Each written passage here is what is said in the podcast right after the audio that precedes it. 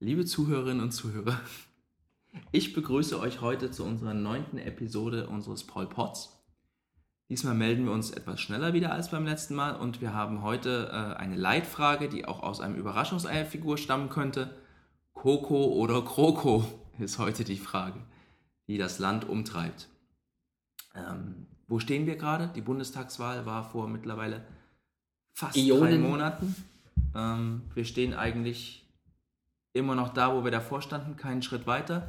Gestern haben sich SPD und CDU, äh, SPD, CDU und CSU-Spitze getroffen in einem. Gibt es die CSU noch? Ja, die gibt es noch. Äh, in einem Sechs-Augen-Gespräch und haben über Möglichkeit der Sondierung beraten und die Union kam gleich heraus und hat gesagt, ja, es war ein tolles Gespräch und wir können uns Sondierung vorstellen. Und die SPD hat auch gesagt, es war ein vertrauensvolles Gespräch und wir entscheiden dann am Freitag, ob es Gespräche gibt. Und wenn es diese Gespräche gibt, dann beginnen die im Januar und dann haben wir dann vielleicht irgendwann mal sowas wie eine äh, Regierung im April oder Mai. Das sind schon neue Verhältnisse. Aber die SPD hat auch vorher neue Bündnismöglichkeiten ins Spiel gebracht. Die KOKO als Alternative zur GroKo. Die Frente. Soll ich nochmal schnell erläutern, was eine KOKO ist? Bitte ja. Die KOKO ist äh, eine Kooperationskoalition. Und das mal ein bisschen ernsthafter auszudrücken, ist ähm, eine Variante einer Minderheitsregierung, wie sie in vielen kleineren Ländern, zum Beispiel in Skandinavien oder Neuseeland, oft betrieben wird in den letzten Jahrzehnten, dass du sozusagen eine Mehrheitsfraktion hast, die die Regierung auch stellt, dass du dafür ein, ein, eine kleine Minderheit an Parteien oder einer Partei hast, die vielleicht ein Ministeramt bekommt, aber ansonsten nicht an Kabinettssitzungen teilnimmt. Und äh, diese beiden oder mehreren Parteien einigen sich auf bestimmte Kernprojekte, die sie im Parlament gemeinsam zustimmen. Wenn es aber um andere Projekte geht, dann muss die, Regierungs äh, die Regierungsfraktion immer wieder wechselnde Mehrheiten finden. Das hat die SPD jetzt ins Spiel gebracht, dass man halt sagt, hey, wir einigen uns auf europapolitische Themen, äh, vielleicht auch auf außenpolitische Themen, vielleicht auch auf sozialpolitische Themen, keine Ahnung, wie dann eine Einigung möglich ist.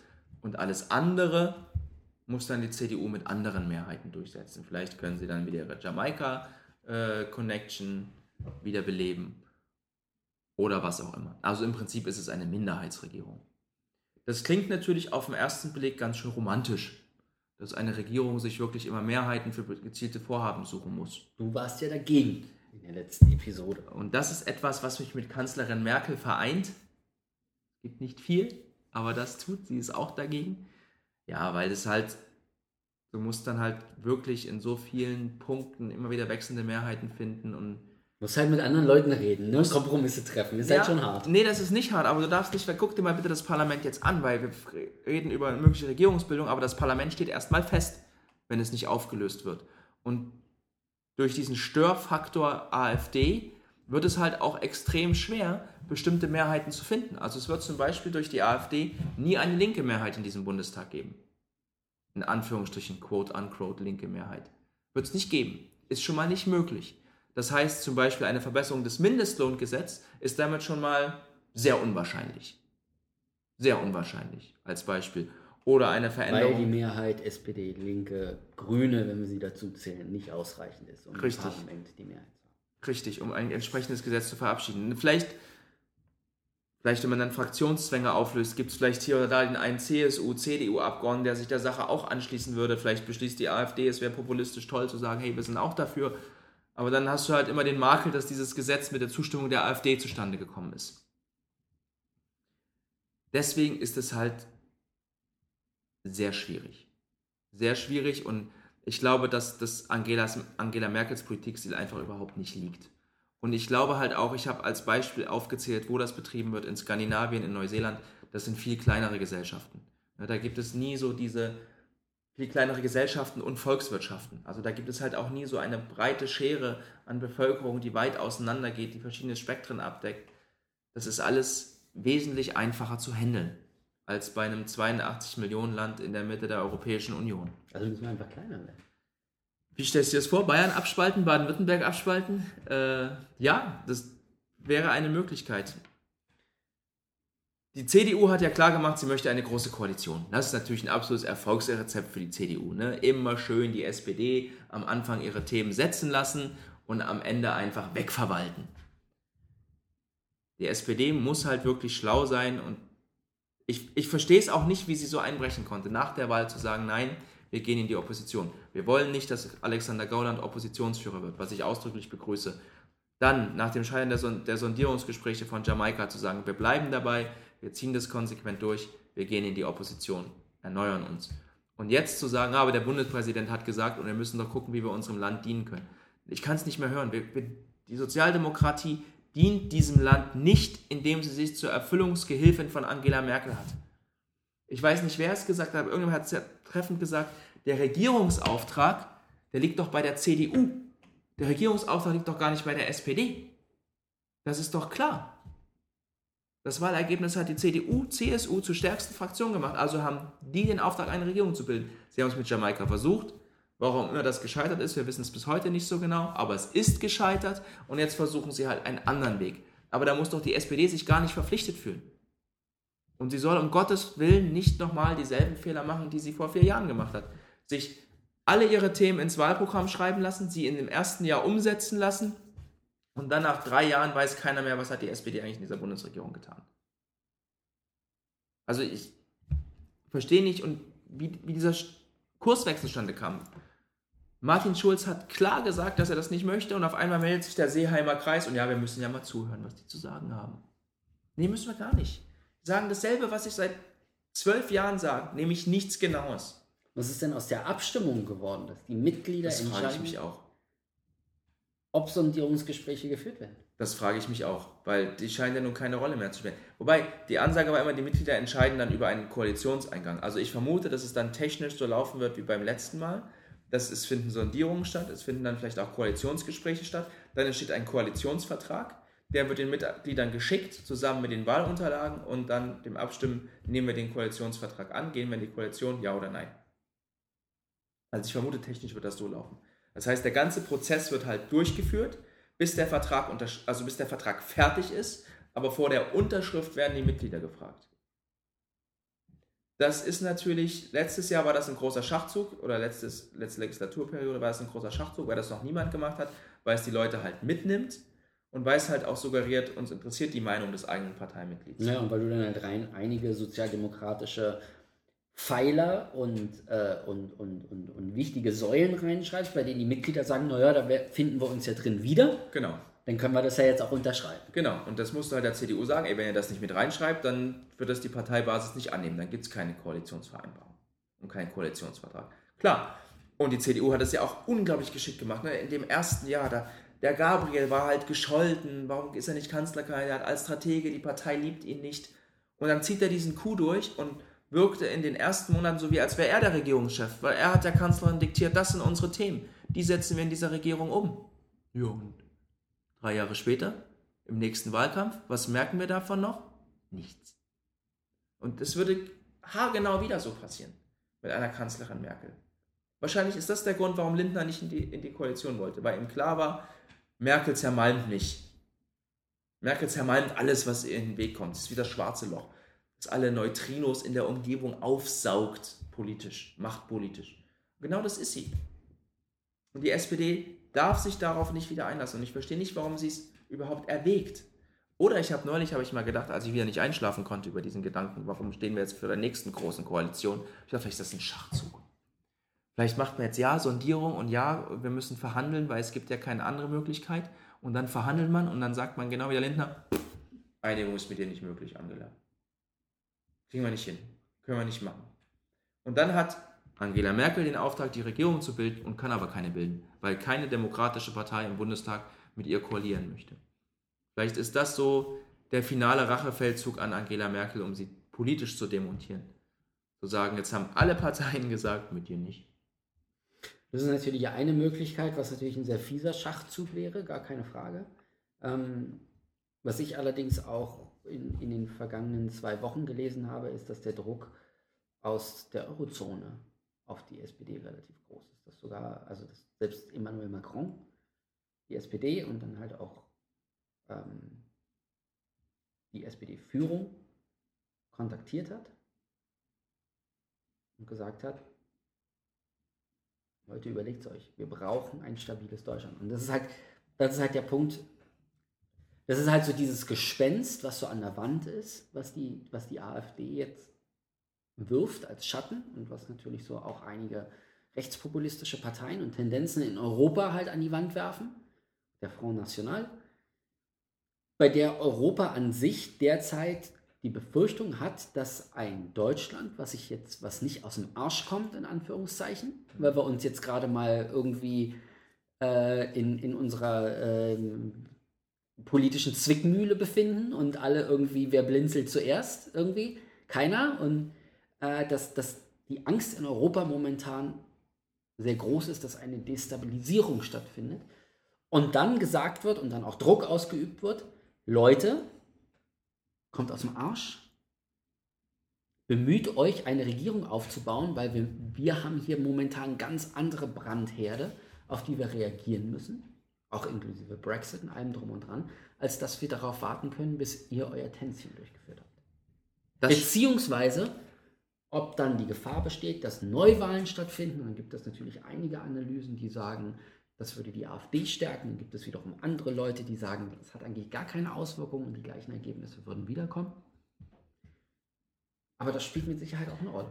Das stimmt natürlich auch zu einem gewissen Teil, aber Gucken wir uns doch mal an, wie sich die EU gerade in wichtigen außenpolitischen Dingen verhält. Also im Brexit äh, zerlegt sich ja Theresa May gerade selbst. Und, ähm, Neues. Ähm, und die, die, die Verhandlungen haben ja auch ergeben, dass die Briten im Kern zustimmen werden, diese Pensionsgelder für die EU-Beamten zu bezahlen. Und wir reden jetzt nur über die Modalität, wann was wie fließen soll. Also ist eigentlich einer der beiden großen Themen, also die, die, die, die Pensionszahlung ist eigentlich schon so gut wie geklärt. Es geht noch um die Freizügigkeit der Briten in der EU und der EU-Bürger in Großbritannien. Aber das wird sich auch noch klären. Da mache ich mir keine Sorgen. Also das Thema frühstückt sich gerade von selber ab. Schauen wir mal ein bisschen weiter raus. Schauen wir mal in den Nahen Osten, wo Donald Trump gerade beschlossen hat, oh guck mal, es zündelt ja gar nicht mehr so sehr. Ich muss mal noch den trockenen Rosenstrauch anzünden, damit wir wieder ein bisschen mehr Feuer haben. Da könnte die EU jetzt quasi endlich eine Position übernehmen, die die Amerikaner endlich mal aus der Verantwortung entlässt und wirklich versucht, ein richtiger Verhandlungsführer zu sein, den halt beide Parteien, sowohl die Palästinenser als auch die Israelis, trauen können. Denn es ist klar, dass ein altes und auch ein junges Europa dem Staat Israel immer auf besondere Weise verpflichtet sein wird. Und ich rede davon jetzt nicht allein vom deutschen Holocaust, sondern die Juden wurden in Europa im 20. Jahrhundert und davor in allen europäischen Ländern schlecht behandelt. Ja, die Deutschen haben es halt auf die Spitze getrieben und tragen deswegen so eine Art Maximalschuld. Aber es ist klar, dass ganz Europa bewusst dafür war, die, Großbrit die Briten an erster Stelle, dass es im Nahen Osten einen Staat Israel geben wird. Gleichzeitig sind auch, ist Europa auch immer ein sehr palästinenserfreundliches Land gewesen oder eine Region, die halt gesagt haben, wir unterstützen euch bei vielen Dingen, wir machen Wirtschaftsbehandlung. Wir sind auch immer für eine Zwei-Staaten-Lösung, uneingeschränkt. Nahezu alle wichtigen europäischen Länder sind für eine Zwei-Staaten-Lösung, die, auch äh, die auch Jerusalem als zwei Hauptstädte quasi haben kann. Sodass da halt beide genügend Vertrauen hätten, um zu sagen, okay, eine EU akzeptieren wir, einen Donald Trump halt nicht. Was ich total verstehen kann. Die EU kann sich aber selber gar nicht einigen, wie sie in dieser Sache ist. Wir haben halt die Osteuropäer, die halt äh, eine ganz andere ähm, Haltung in diesem Konflikt vertreten als die West- und Mitteleuropäer. Ja, das Problem ist allerdings auch im, im Nahostkonflikt ist ja, dass du versuchst, zwei Parteien einzuladen in ein Haus, um sich zu unterhalten und der Dachstuhl brennt gerade. Also es ist halt und der Keller und die tragenden Wände. Genau, also das ist ja, das ist ja nochmal ein zugespitztes Problem. Es ist ja nicht so, dass die Amerikaner sagen, wir haben jetzt überhaupt gar keine Lust mehr, uns darum zu kümmern, in Nacht bitte, sondern wie gesagt, äh, die haben halt das kleine Gasfeuerzeug angemacht, reingeschmissen und gesagt, na sieh doch zu. Und die Palästinenser sagen halt, mit euch reden wir gar nicht mehr. Genau. Und die Israelis sagen, naja, aber das ist doch alles richtig. Was, also gut, aber das ist ein anderes Thema, du hast recht. Europa hat auch dringendere Themen. Die Erneuerung der EU steht an, aber auch da können sie sich nicht einigen. Sie können sich ja nicht mal daran einigen, ob sie ihr Migrationssystem verändern, weil halt es immer noch Staaten gibt, die halt blockieren. Sie können ihr Subventionssystem in der Agrarwirtschaft nicht verändern. Aber ganz ehrlich, selbst wenn es morgen eine deutsche Regierung gibt, und das ist jetzt auch ein bisschen scheinheilig von Emmanuel Macron, selbst wenn es morgen eine deutsche Regierung gibt, werden diese Probleme nicht automatisch gelöst. Nein, aber er braucht einen starken Verbündeten. Er braucht, also wenn jetzt, und, und das wurde ja jetzt auch oft gesagt, dass ähm, es wie so eine Art Staffelstabübergabe gibt, dass Angela Merkel in ihrem letzten Term ist und Ähm, sie lässt jetzt langsam ihre Karriere ausklingen und jetzt ist Macron da, der endlich auch mal als starker Partner jetzt die Zügel in die Hand nehmen kann und Europa halt auch wieder verändern kann und neuen Wind reinbringt. Er braucht aber weiterhin diese Partnerschaft. Die Partnerschaft Frankreich-Deutschland ist in Europa essentiell. Partnerschaft und die Freundschaft Frankreich-Deutschland ist essentiell. Und wenn du neben dir einen Partner hast, der momentan eigentlich nur mit sich selber beschäftigt ist und nicht aus dem Knick kommt aus irgendwelchen Dingen, dann schubst du schon mal und sagst so, ja, was ist denn eigentlich los? Genau, aber der Partner wird immer noch, egal wie es am Ende ausgeht, vertreten werden von Angela Merkel. Und Angela Merkel war noch nie in ihrer politischen Laufbahn diejenige, die gesagt hat, das ist die Marschrichtung, da müssen wir hin. Also als Erste, als 15. schon, aber als Erste war sie noch nie diejenige, die gesagt hat, das ist die Marschrichtung, da müssen wir hin. Deswegen wird auch das nicht kommen. Und nochmal, auch Europa profitiert nicht davon, wenn die deutsche Sozialdemokratie sich jetzt in einem Akt der Selbstverbrennung für vier Jahre opfert. Nachhaltig auf keinen Fall. Denn das ist nämlich, wir brauchen jetzt nämlich genau ein linkes und auch ein bürgerlich linkes Gegenspektrum auch in Europa, um dem braunen Geist an der Natürlich. Wand Paroli zu bieten. Natürlich. Und wenn die Sozialdemokraten sich jetzt in Deutschland selbst anzünden und opfern, dann äh, brechen dann vielleicht auch alle Dämme. Ja. Also nein, Natürlich. deswegen ist es total kurzfristig gedacht und die sollen jetzt mal, es ist schwierig für Europa, das verstehe ich, aber es gibt auch eine geschäftsführende Bundesregierung und wenn die Bundesregierung das wollte, dann wäre sie auch handlungsfähig. Also Angela Merkel könnte auch handeln, weil es gibt überhaupt keine Nicht-Legitimationsbasis auf rechtlicher Seite. Sie könnten diese Entscheidung treffen. Sie haben ja zum Beispiel im Glyphosat-Fall auch eine Entscheidung getroffen. Ähm, was ich auch witzig finde politisch, also eigentlich makaber witzig, weil da ist wieder mal die typische Merkel-Haltung, wir enthalten uns. Ja. Der Minister trifft eine eigenmächtige Entscheidung, die anscheinend das Ministerium von langer Hand vorbereitet hat und dafür kriegt er eine Rüge. Ja. Aber nicht nochmal. Wo ich mich frage, natürlich, wieder rechtlich gesehen, ist er nicht verpflichtet, es gibt, er entscheidet da eigenmächtig, eigenverantwortlich. Ähm, aber politisch war das ja eine lange Auseinandersetzung im Kabinett zwischen den beiden Parteien, die regieren. Und die haben dann hin und her gerungen und haben dann typisch Merkelweise gesagt, der Kompromiss ist, dass wir uns enthalten. Weil die Enthaltung natürlich bedeutet, dass die Mehrheit für Glyphosat ist und wir die Sache halt indirekt trotzdem unterstützen. Jetzt hält er sich aber nicht an die Vereinbarung, sondern bricht klar das. Also das ist eigentlich auch politisch ein Oberskandal. Und das werden wir halt in der großen Koalition meiner Meinung nach wieder mehr haben, weil wir halt dann wieder diese politische Beliebigkeit haben. Und die politische Beliebigkeit ist genau das, also große Koalition und Angela Merkel bedeutet politische Beliebigkeit. Weil immer erstmal gewartet wird, was passiert und dann wird die Stellung besetzt. Und das ist genau die Atmosphäre, die die AfD groß macht, wovon die AfD ihren Lebenssaft zehrt. Also wenn wir das jetzt weiterhin haben, nochmal vier Jahre, dann ist das wie, als würden wir den Tropf an der AfD nochmal richtig schön prall auffüllen und neu anhängen. Und das müssen die Europäer dann an der Stelle auch mal verstehen, auch wenn es viel zu tun gibt und eine stabile Regierung hilfreich wäre. Das ist die große Gefahr, der wir gesellschaftlich, politisch gerade gegenüberstehen. Warum sieht es die SPD? Ich das wüsste.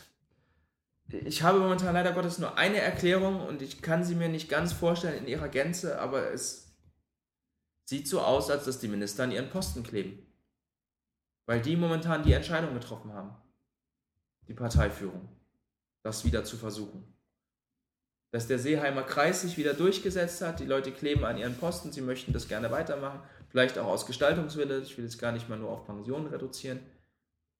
Aber die wirklich gesellschaftliche Verantwortung zu tragen und zu sagen, wir müssen unsere Gesellschaft, unsere politische Gesellschaft verändern. Wir müssen auch post-Merkel muss es auch eine demokratische Kultur wiedergeben. Eine andere demokratische Kultur, die nicht die Verwalterin Merkel geprägt hat, sondern die vielleicht auch wieder mit Kontroversen leben kann und die vielleicht auch wieder mit Richtungen leben kann.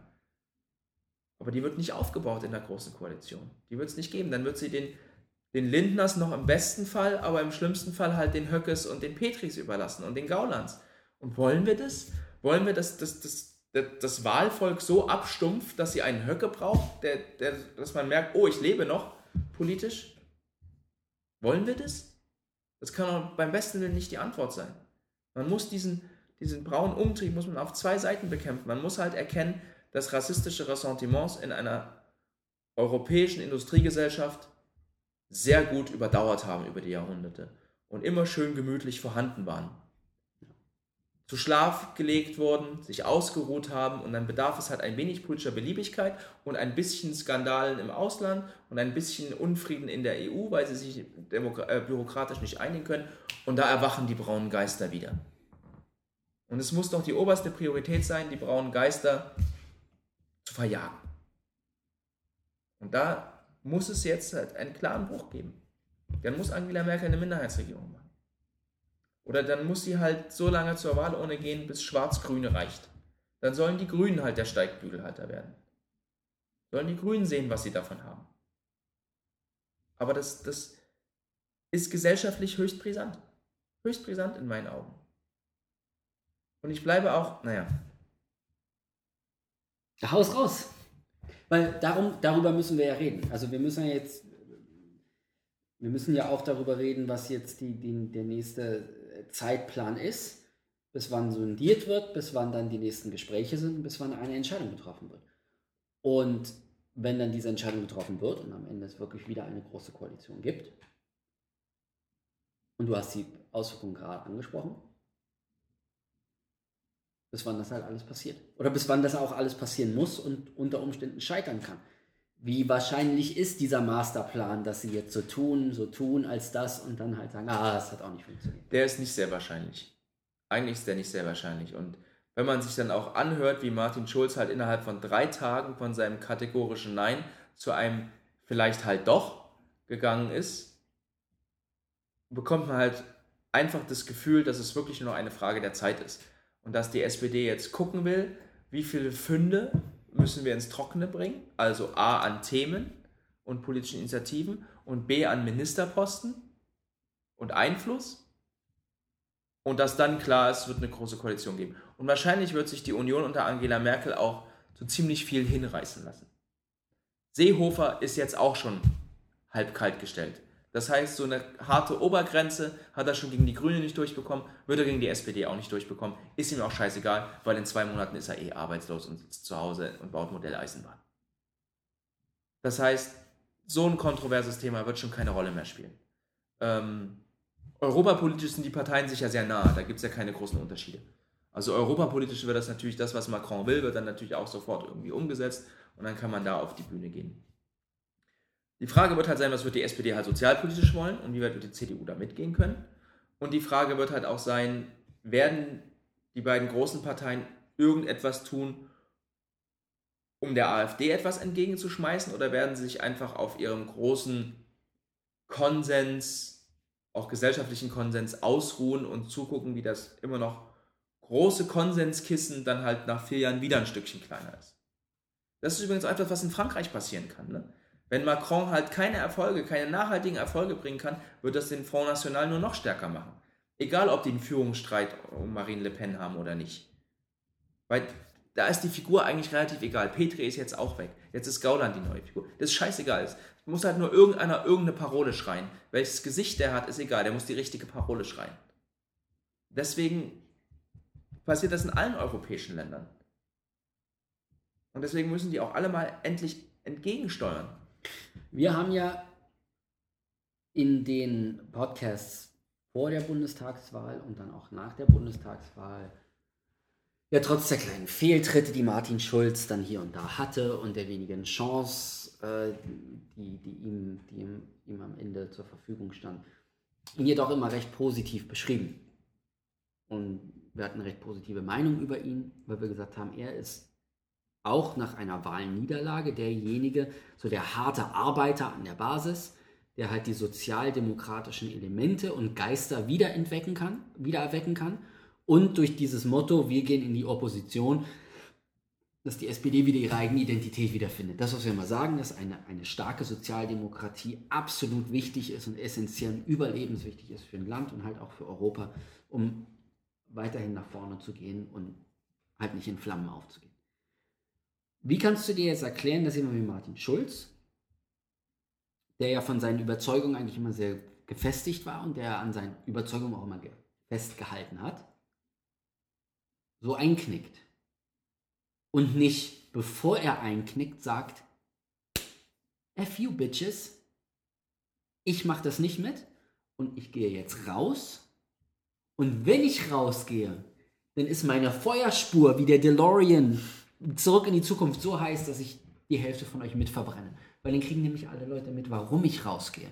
Denn wenn die Leute nämlich alle da draußen mitkriegen, dass ich rausgehe, weil ich an meinem Wort oder an unserem Wort, was, ich, was wir gegeben haben, festhalten will, dass wir in die Opposition gehen, dass wir uns wiederfinden, dass wir wieder die SPD werden und dass ihr das alle nicht wollt. Und das werden alle mitbekommen. Und wenn ich rausgehe, werde ich einige von euch mitnehmen und dann hat sich die Sache erledigt. Warum erleben wir das nicht? Es gibt zwei Erklärungen dafür. Die erste Erklärung ist, dass er, dass er es halt trotzdem noch gestalten möchte.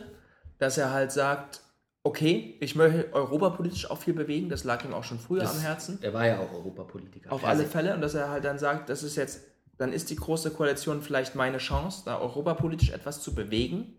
Und das kann ich halt nur, wenn ich der Vorsitzende dieser Partei bleibe. Oder aber es ist halt irgendwas, äh, er hat Machtspielchen verloren und äh, muss jetzt die Marionette bleiben, weil sonst packen seine Parteikollegen etwas über ihn aus, was ihn halt endgültig tötet. Ohne dass er eine Feuerspur hinterlassen kann. Das ist dann halt der Selbstverbrenner. Ich weiß es nicht. Ich- Es ist für mich auch absolut rätselhaft, weil er wirklich innerhalb von drei Tagen komplett umgeschwenkt ist.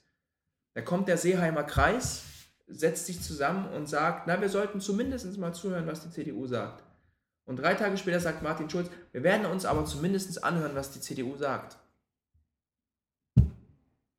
Das verraucht doch das ganze Pflänzchen an Glaubwürdigkeit, das sich nach der Wahl wieder mit, mit Nahles als Fraktionschefin und vielleicht auch brutal in die Fresse nicht die richtige Wortwahl war, aber zumindest wenn man das Gefühl hat, okay, die SPD möchte wieder zurück zu ihren Wurzeln, möchte Oppositionspolitik machen, das nimmt man ihr vielleicht ab oder vielleicht auch nicht, aber zumindest sagen sie es erstmal, das ist doch ad absurdum geführt. Vor allem, weil das halt auch ein kleiner Effekt war, der dann bei der Bundestagswahl anschließend zumindest eine klei klitzekleine Rolle gespielt hat. Weil die SPD halt auch wieder ein Fünkchen an Charakter und an eigener Persönlichkeit gezeigt hat. Obwohl es halt mit Niedersachsen ein starkes sozialdemokratisches Land, Bundesland ist. Aber trotz Ja. alledem. Ja. Ja, und meiner Meinung nach hätte man einfach an die Neuwahlen gehen sollen, hätte sagen sollen, für uns ist klar, dass uns nur eine Kombination aus Rot, Rot, Grün in irgendeiner Form in Frage kommt. Und wenn wir das nicht erreichen, dann sind wir eine Oppositionspartei. Also eine, im Wahlkampf eine klare Absage an eine GroKo. und vor allen Dingen in dem Wahl den Wahlkampf dann genutzt hätte, um auch mit der heißen Nadel gestrickt, aber einige von den Themen sind ja in der Schublade, die ganz klar ranzu mit dem Profil, das vorher geschärft wurde, ranzugehen und zu sagen, das wollen wir. Befreit aus dem Schatten der CDU raus. Ja. Weil das ja im Wahlkampf, während die große Koalition noch aktiv war, ja so in der Form nicht möglich war, weil sie sich ja nicht, nicht wirklich trennen konnte. Aber sie haben sich schon sehr bemüht. Ne? Die haben dann schon in, in den letzten Monaten schon sehr andere Politik gemacht als die CDU. Aber ja, natürlich Ja, aber bleibt das das ist so. ja nicht wirklich angekommen. Also, was ja angekommen ist nach der Bundestagswahl, war ja, wir nicht mehr. So nicht mehr. Das ist ja angekommen. Auf der Welle mit dieser Message, die ja sehr einfach ist, aber für jeden leicht verständlich ist da draußen, dann das, das Parteiprogramm anzubringen, wäre doch wesentlich einfacher gewesen, als das in dem ersten Wahlkampf zur normalen Bundestagswahl der Fall war. Absolut. Und sollte, sollte es die Große Koalition wirklich geben, dann sollten die SPD auch an einem methodischen Punkt schlauer sein. Ein Koalitionsvertrag bedeutet ja immer, dass man genau festlegt, welches Gesetzesvorhaben wann und wie im Bundestag eingebracht und verabschiedet wird. Und das ist ja das, was ihr das Genick gebrochen hat, ne? dass sie am Anfang halt ihre Themen gehabt haben, die da waren dann abgearbeitet und am Ende wurde davon nichts mehr gemerkt. Und bei dieser Kooperationskoalition ist ja dieser Effekt da, dass du keinen starren Fahrplan für vier Jahre hast. Das heißt, du musst halt ständig neue Impulse verlangen. Das heißt, wenn die SPD sagt, okay, wir machen wieder eine große Koalition, im Koalitionsvertrag den offen zu halten. Halt von Merkel zu verlangen, du musst auch Impulse setzen und wenn sie es dann nicht tut, weil sie es nicht kann, weil sie es Merkel, sie selber zu setzen zur richtigen Zeit, nämlich am Ende der Legislaturperiode und zu sagen, okay, das sind jetzt Gesetzesvorhaben, die haben wir gemacht. Also wenn es eine große Koalition gibt, dann sollten sie zumindest die Schlauheit haben, das so umzusetzen. Da bin ich zwar auch nicht mehr ihr Mitglied und werde sie nicht mehr wählen, aber dann kann ich wenigstens noch das Gefühl haben, dass die Menschen politisch nicht ganz versagt haben. Das wäre jetzt meine nächste Frage gewesen, ob du denn trotzdem Mitglied bleibst. Nein. Große, sobald dieser Koalitionsvertrag zur großen Koalition unterschrieben wird, unterschreibe ich meine Austrittserklärung. Ich kann nicht zusehen, wie eine so großartige und geschichtsträchtige Organisation, die für unsere europäischen Gesellschaften so wichtig ist, sich aus was für immer auch kleinkarierten Gründen selbst verbrennt. Davon möchte ich kein Bestandteil sein. Nach dann habe ich schon mal resümiert, je nachdem wann der Austritt sein wird, 17 oder 18 Jahren Parteimitgliedschaft. Kann ich, das geht nicht. Das ist nicht möglich. Das ist irgendwie, das fühlt sich wie Verrat an allen sozialdemokratischen Idealen an. Auch wenn es das vielleicht gar nicht sachpolitisch ist, auch wenn sie dann vielleicht sachpolitisch wieder viele Dinge durchsetzen. Aber das Ziel muss ja sein, die Politik auch für das Volk erfahrbar zu machen und einen Kontrast zu setzen zu den Konservativen und zu den Rechtsradikalen. Und das wird nicht gelingen mit Angela Merkel. Das muss man begriffen haben. Ja, vor allem diesen sprichwörtlichen Schritt zurück zu machen, um zwei nach vorne machen zu können. Ich glaube, das müsste, das, das ist eigentlich die überlebenswichtige Philosophie der, der SPD. Einen Schritt zurück zu machen, in dem Moment in die Opposition zu gehen, um zwei Schritte nach vorne zu machen. Das bedeutet, sich gesund zu stoßen, in Anführungszeichen, in, in diesen vier Jahren, wieder ein Profil zu schärfen, wieder zu entdecken, was für einen selber, für die Partei und für die Anhänger auch wichtig ist.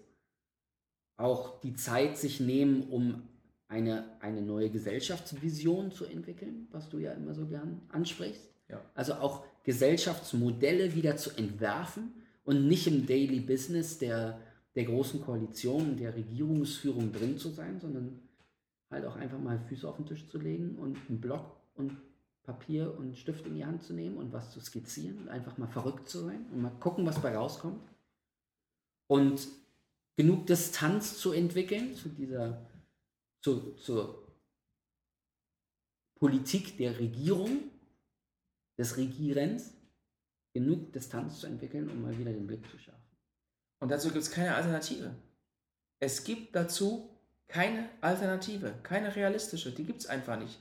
Denn selbst wenn man jetzt irgendwie zwei, drei, vier, fünf, auch sieben zentrale Themen in einer Regierung umsetzt, wird es am Ende der Gesellschaft nicht den erhofften Effekt bringen, den man sich wünscht. Das wird nicht passieren. Das hat die FDP gelernt, die von Merkel auch in einer Koalition derartig aufgeraucht wurde, dass sie komplett in der Bedeutungslosigkeit verschwunden ist.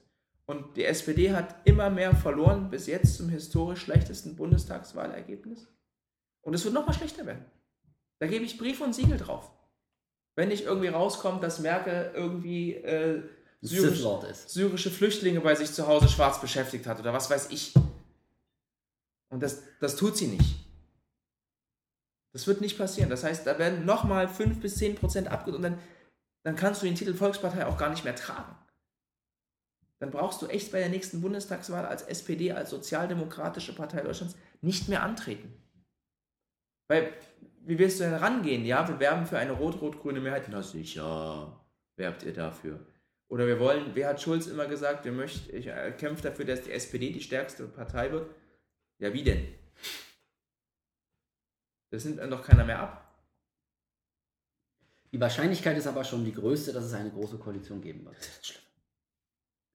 Dann können wir ja jetzt schon den Podcast nutzen, um, naja, den Abgesang anzustoßen, aber beziehungsweise eine Prognose zu treffen. Also wenn es jetzt schon klar ist, dass es die große Koalition geben wird, wird es, was passiert? Wird es in den nächsten vier Jahren, wird der SPD das widerfahren, was den äh, Sozialisten in Frankreich passiert ist? Das steht zur Debatte, ja. Ja, genau, das, was ihnen passiert ist. Sie werden in der kompletten, also, naja, das ist ja noch ein bisschen anderes System, ne? Auch in den Land Landtagsparlamenten werden sie natürlich vertreten bleiben. Regional ist immer noch ein bisschen was anderes, aber auf Bundesebene und ich glaube auch im Bundesrat dann in anschließenden Landtagswahlen wird die SPD massiv verlieren. Ihr Einfluss wird zurückgedrängt werden.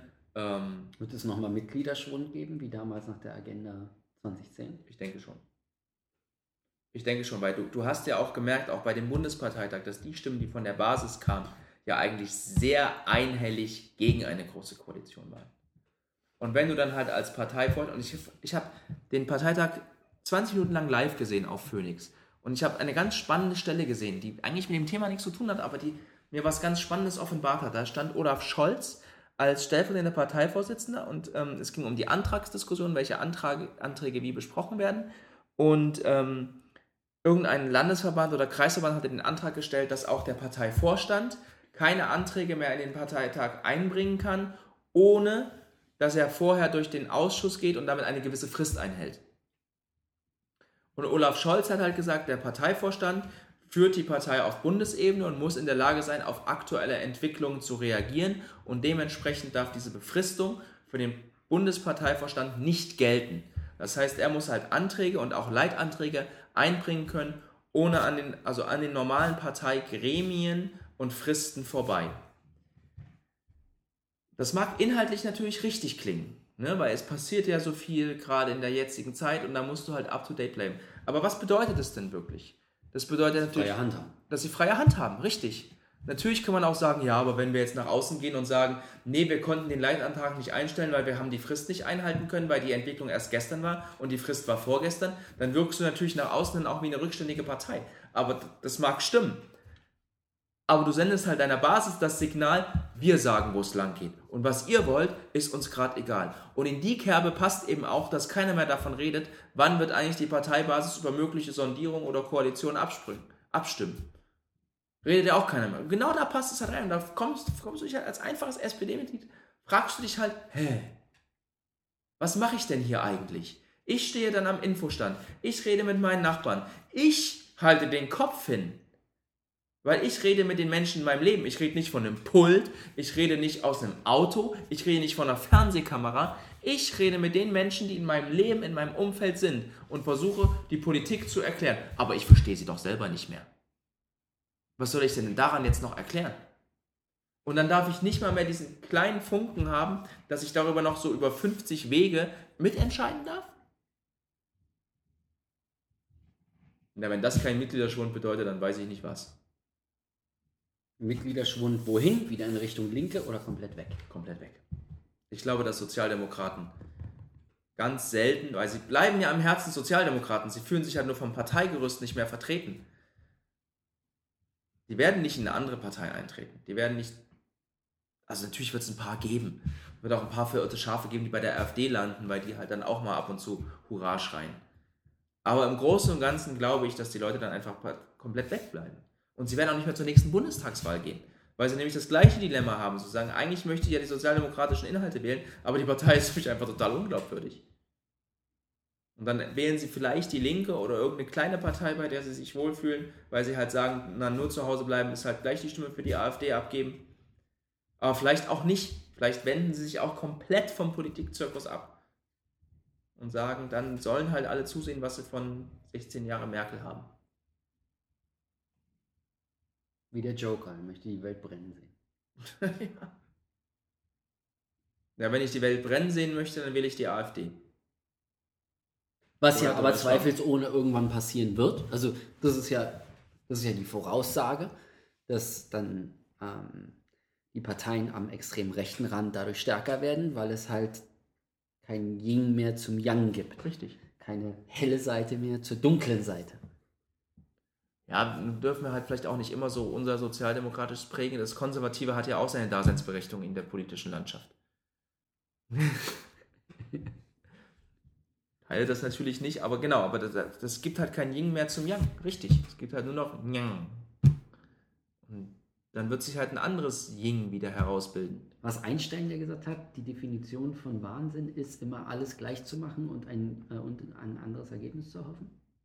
War das Einstein? Ich weiß nicht, ob es Einstein war, aber das ist halt Methode Merkel, ne?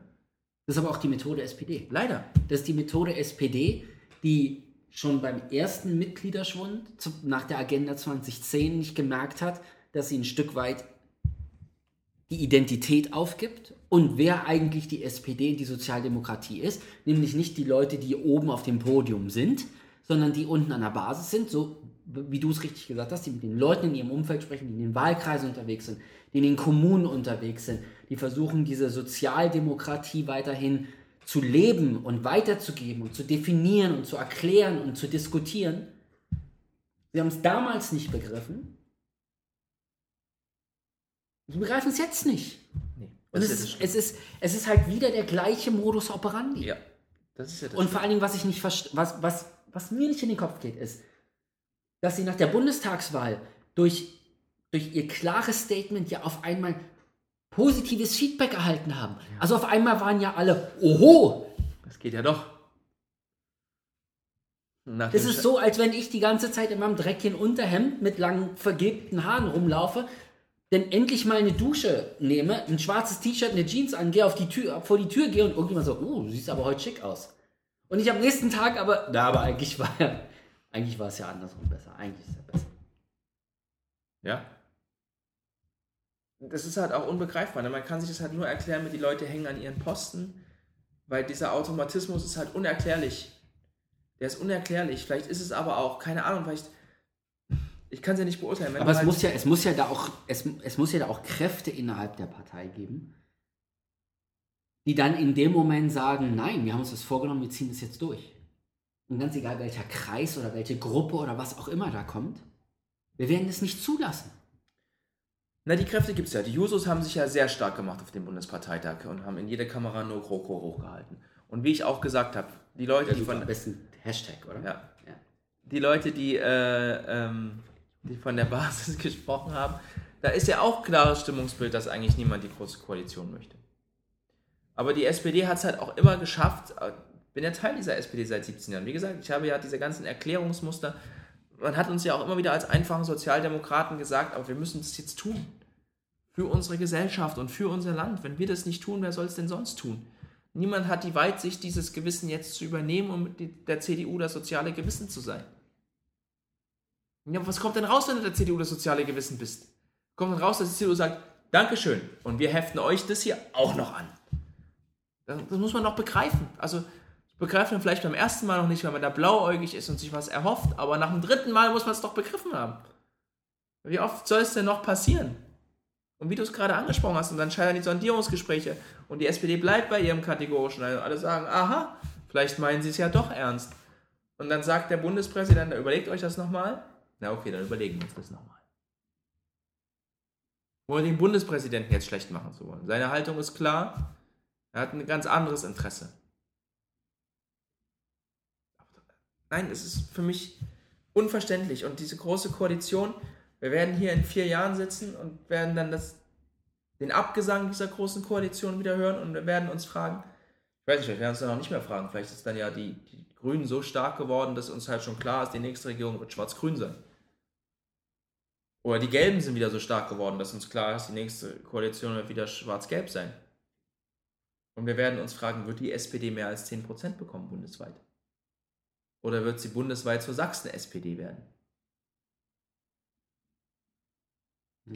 Und sie muss dann halt auch in, in all diesen Landesverbänden und Gemeinden, muss sie halt dann auch zusehen, was passiert, wenn da viele Mitglieder austreten. Dann brechen da Infrastrukturen weg. Dann haben wir nämlich sowas wie in Sachsen, wo die SPD einfach überhaupt kein, keine Infrastruktur hat, um ordentlich Wahlkampf zu machen, um der AfD das Wasser abzugraben.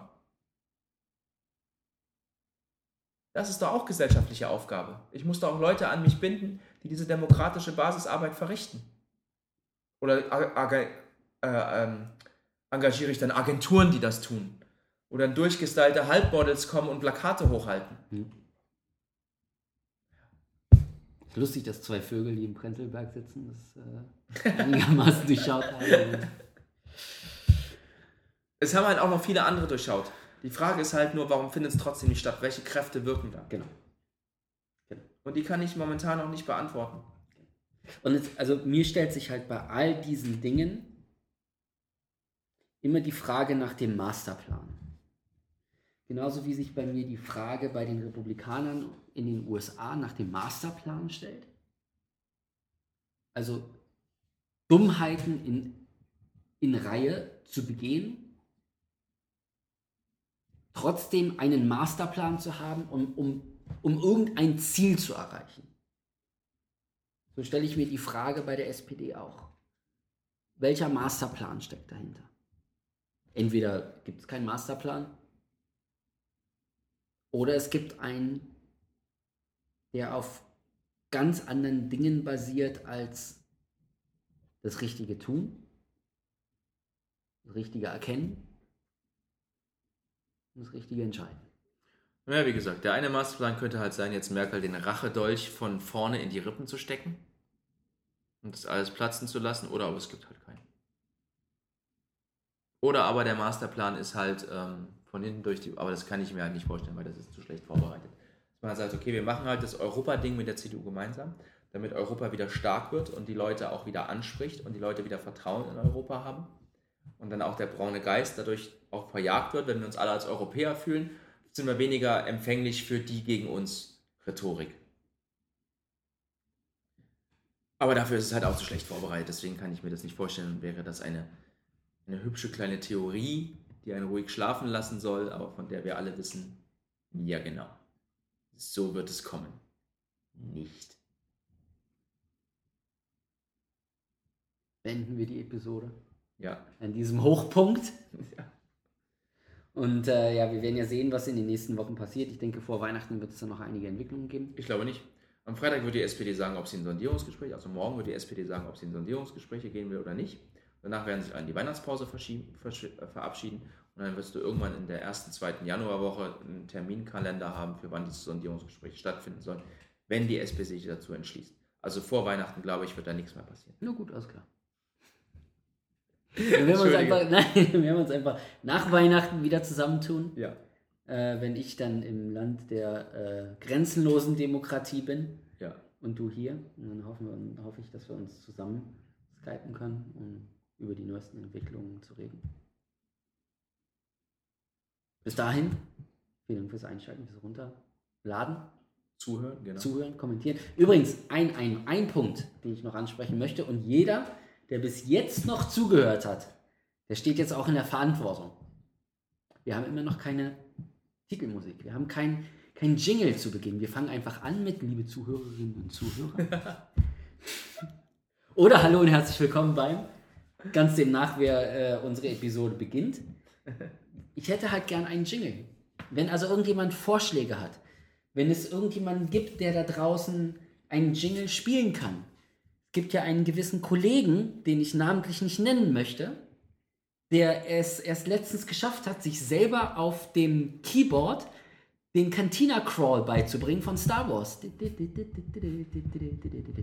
Vielleicht fühlt sich dieser Kollege angesprochen, selber auf dem Keyboard mal irgendwas zu erstellen, irgendein Jingle, irgendwas, was zu unserem Thema passen könnte, was wir in unseren Episoden immer besprechen. Und das würden wir dann hier vorne einstellen dann würden wir den Kollegen auch nennen, aber natürlich kein Druck. Vielen Dank fürs Einschalten. Wir werden uns mit Sicherheit nicht mehr hören, wahrscheinlich vor Weihnachten. Deswegen frohe Weihnachten an alle. Ja, frohe Weihnachten. Genießt die Feiertage. Ja, sag du das mal, weil ich bin ja, mir ist es ja egal. Kommt gut ins neue Jahr. Äh, bleibt politisch. Ich habe noch eine witzige Anekdote. Heute bin ich mal U-Bahn gefahren, weil mein Fahrrad kaputt war. Ja. Und äh, auf einmal kam jemand mit einer Gitarre rein. Das passiert in der Berliner U-Bahn relativ häufig, also keine Seltenheit. Der war aber schon ein bisschen komisch, weil er wirkte jetzt gar nicht irgendwie so von seinem Klamottenstil irgendwie heruntergelumpert, sondern eher so wie als käme er gerade aus der nächsten Bar in Mitte. Und er sprach auch in sehr gewählten Worten und sagte, er möchte jetzt gerne ein Lied singen. Und er möchte gerne ein äh, Lied singen, warum die AfD denn so scheiße ist. Das Lied hieß, die AfD ist scheiße. Ähm, dann brüllte gleich eine Frau, ja, aber die Linksextremen sind auch scheiße. Echt? Und ey, genial. Und der Typ hat super reagiert, so höflich wie er gesprochen hat, dreht er sich zu der Frau um und sagt, das stimmt. Jeder Radikalismus ist scheiße. Deswegen singe ich auch, die AfD ist scheiße. Fand ich großartig. Sein Lied war auch schön durchkomponiert. Singen konnte er nicht ganz so gut, aber man konnte ihm zuhören. Die Frau sitzen geblieben? Die ist, das fand ich noch krasser, die Frau ist in der nächsten Station heulend ausgestiegen. Keine Ahnung, was da passiert ist. Ähm, aber das Vielleicht war. war es Frau Petri. das hast du nicht erkannt. Also jetzt. Ja, ist egal. Nein, auf jeden Fall war es eine sehr spannende äh, ähm, Episode und ich fand großartig, wie der Typ halt einfach durch die Berliner U-Bahn zieht. Dann hat Das Lied kurz unterbrochen, weil dann kamen zwei bettelnde Kinder, denen hat er was gegeben und dann hat er weiter gesungen. Das war großartig. Berliner U-Bahn. Ja, Äh, Ein Hort an Überraschungen. auf alle Fälle. Also wenn ihr auch so viel politisches Engagement habt, dass ihr durch die U-Bahn lauft, durch die Straßen und AfD. Scheiße singt, auch nicht so, der Titel ist natürlich ein bisschen vulgär, aber der Text war nicht sehr vulgär, war fast schon poetisch und auch sehr punktuell. Also dann äh, macht gerne einen Videoclip, schickt den uns, wir stellen ihn gerne hoch. Das machen wir. Das machen. Schönen Abend euch. Frohe Weihnachten. Ciao.